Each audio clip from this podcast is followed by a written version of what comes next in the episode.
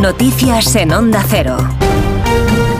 Las noticias que nos cuenta María Hernández. Buenos días, María. Buenos días, Alsina. Protagonista del día, José Luis Ábalos, en más de uno esta mañana, anuncia que presentará alegaciones a su suspensión de militancia del PSOE y a su expulsión del partido, porque nadie le notificó personalmente el ultimátum para renunciar al acta y porque además no está imputado ni acusado de nada. Yo voy a, a presentar alegaciones, porque las normas del partido establecen con claridad que solamente se puede exigir la dimisión de un cargo público en procedimiento penal, que este sería el caso, y cuando estás llamado a juicio oral, no ya imputado ni investigado siquiera, ni siquiera entonces te la piden.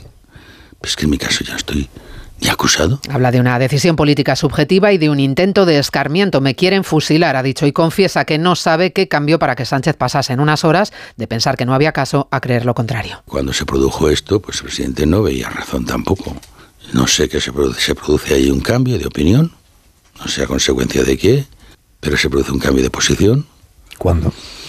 Pues imagino, no lo sé. Pues eh, bueno, eh, a mí lo que me trasladan es que esa era la posición eh, cuando se produjeron las detenciones. Admite que se ha quedado muerto, ha dicho, cuando ha conocido los detalles de la investigación y el enriquecimiento de su asesor Coldo García, en el que confió. Un asesor que le recomienda, recuerda el hoy secretario de organización Santos Cerdán, que dice actúa por encargo. La dirección del PSOE es, asegura, muy disciplinada. Dice Ábalos que no tiene manta de la que tirar, que no es una bomba de relojería para Sánchez y confiesa sentirse herido y dolido por la traición a la confianza que en un momento, dice, le ha cambiado la vida con consecuencias directas y concretas. Si tu reputación está dañada, nadie quiere verse mínimamente contagiado o con ese riesgo. Ni los bancos. Ahora se han inventado lo del riesgo reputacional junto con el riesgo de solvencia. Es que acabo de tener una experiencia también con eso. ¿Con un banco? Sí. ¿Qué le pasó? Pues que no me ha permitido ni ser avalista. No ya recibir el préstamo, sino ni avalar. Pero a raíz de todo este asunto. Sí, sí, totalmente.